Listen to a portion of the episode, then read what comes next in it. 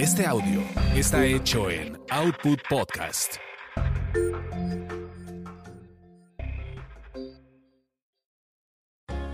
Es un sibarita que a donde sea que vaya atropella la razón, degenera la virtud, pero sobre todo ama a las mujeres. Bienvenidos a Las aventuras del güero Discovery. Y bueno, pues así el hecho es que, con tremenda regañada nos sacaron del paraíso y para dejar caer sal a la herida, Diosito pone en la entrada unas querubines y una espada de fuego encendida, girando a todo lo que da, que es que para guardar el camino. Pues ¿quién va a querer ir ahí? Si parece entrada a un table. No más te andas dando una quemadota y luego dices que fuiste arrastrado al infierno buscando el paraíso, de veras. No hubiera sido un puesto de tacos o una pulcata porque todos estaríamos dispuestos a seguir las instrucciones para encontrarlo y llegar a ese lugar que promete la gloria eterna. Pero no tenía que venir acompañado ese regreso al paraíso y al amor verdadero con su buena dosis de lujuria, pasión, perversión y hasta engaño. Caray, como si no hubiera sido suficiente con que tuviéramos que sobrevivir en este mundo solitos. ¿En serio hay noches que pienso que fue regacho ese momento de que nos corrieron del paraíso? No, piénsenle. Seguro se separaron un muy buen rato. ¿A poco creen que la Adán y la Eva no tuvieron broncas? Después de que los botaron de un lugar así de fregón como lo dicen que era. Si por menos que eso en Tacubaya cuando te sacan del cuarto si te andan poniendo tus madrazos. Y conste que en ningún momento de la historia se dice que en el origen de la creación existía entre el hombre y la mujer Amor. Sí, eso.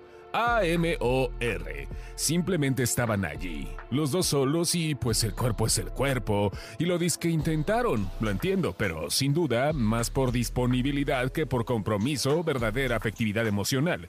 Nunca de los nunca se habla de que los dos tuvieron un plan de vida en común.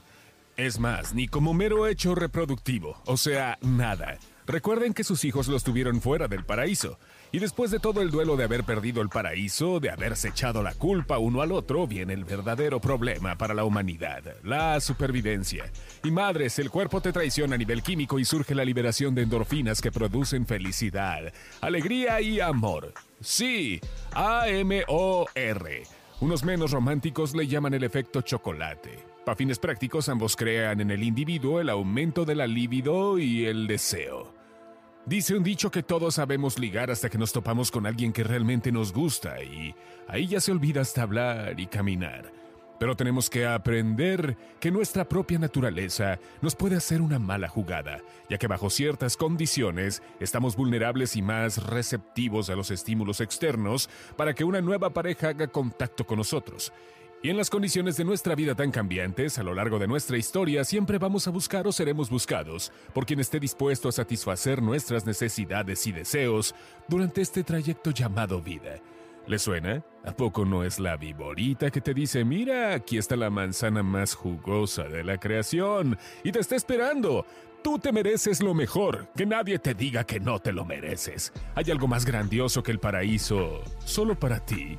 Y no crean que estamos muy alejados de eso. Chequen algunos ejemplos de lo que vivimos en la actualidad con las personas emocionalmente indispuestas, pero que, neta, por ninguna razón existencial o mística, y mucho menos por un plan divino, nos encontramos con ellas. Simplemente estaban ahí, como todos los demás individuos que conoces en tu vida.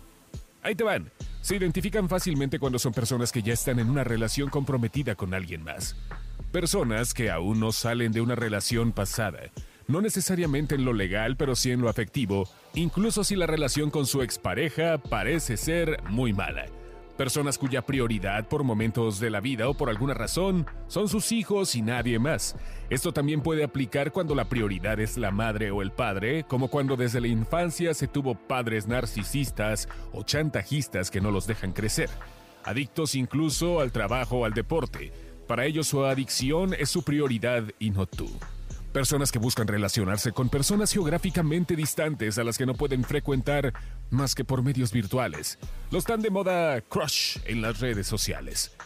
Muy frecuentemente y de manera inconsciente la cuestión es que somos nosotros los que estamos emocionalmente indispuestos para una relación. Y al elegir alguien que también lo esté, mantenemos a raya el amor sin tener que asumir que somos quienes simultáneamente lo deseamos, pero al mismo tiempo lo rechazamos. Pero achacarle al otro enteramente el problema nos pone en un estado de negación de nuestra propia indisponibilidad y entonces no necesitamos hacer nada por repararnos y eso sí explotamos con todo el ser víctimas. Bueno, ¿y qué somos tan estúpidos o qué? ¿No nos damos cuenta de cómo es el otro desde el principio? Y la problema, como diría mi nana Goya, es que te pegó la calentura. Y se entiende, porque al inicio te llamó la atención y ya valió madre. No importa que te guste o no, te llamó la atención y con eso hombres y mujeres se pueden mostrar sensibles, atentos, interesados, vulnerables, abiertos y hasta expresar claramente su intención de amar. Solo piensa por un instante, ¿cuántas veces le cuentas de tu vida a un desconocido como confesión, diciéndole que tú eres de los que vas por una relación seria y para siempre, aunque ojo, eso quizás ni siquiera es tu deseo, pero te hace ver como una persona centrada y comprometida, cuando ni siquiera te gustó el personaje y tu única necesidad es no estar solo, o te hace falta hablar. Es más, solo quieres a alguien que te ponga atención, te chulee y te diga lo fregón que eres. Es ahí donde se reafirma la promesa de la viborita. Hay algo más que el paraíso, esperándote y solo para ti. Y te pasas el tiempo en la búsqueda de tu manzana sin saber si quieres una manzana quizás o solo te hacen falta unas uvas, de preferencia fermentadas, probablemente. Pues déjame decirte que en realidad lo que hiciste fue agarrarte a un psicólogo gratuito y lo sabes.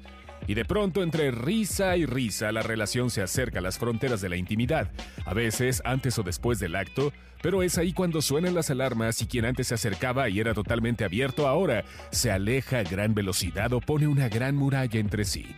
Dicen que los hombres damos amor buscando sexo y las mujeres dan sexo buscando el amor. Somos tan básicos que hay ocasiones que estamos con alguien por su simple sentido del humor o la pura diversión. ¿Cuántas veces no les ha pasado que están risa y risa y madres? De pronto ya están desnudos. O el clásico con alcohol se me abren las piernitas. Somos resultado de unas generaciones que la base de la convivencia entre parejas se fue recortando al mínimo indispensable. Convivimos más en la calle que con nuestra pareja. Somos una sociedad más abierta, más comunicada y con un mayor número de individuos, por ende, las posibilidades de relacionarnos entre personas emocionalmente indispuestas encuentran factores exponenciales. Hoy ese contacto por redes lo puedes tener simultáneamente con cuatro o muchos más individuos que te interesan al mismo tiempo. Así es la vida. Nos topamos con alguien que a todas luces podría ser perfecta, pero que sin embargo no trae puesta la camiseta de emocionalmente indispuesta, porque no es cool andar por el mundo diciendo, hey, yo solo quiero un rato de cariñito y nada más. Y de pronto estamos metidos hasta la cocina en una relación por no saber decir que no.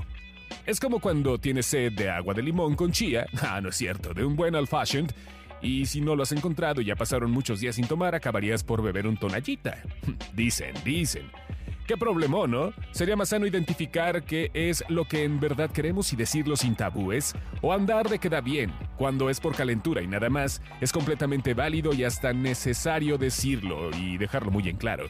Hay que hacer costumbre el decir no al amor, evitar a toda costa involucrar los sentimientos en cada relación de pareja, mínimo, hasta intentar reconocer que esa persona no está sentimentalmente indispuesta. Es por nuestra propia salud, mental y emocional.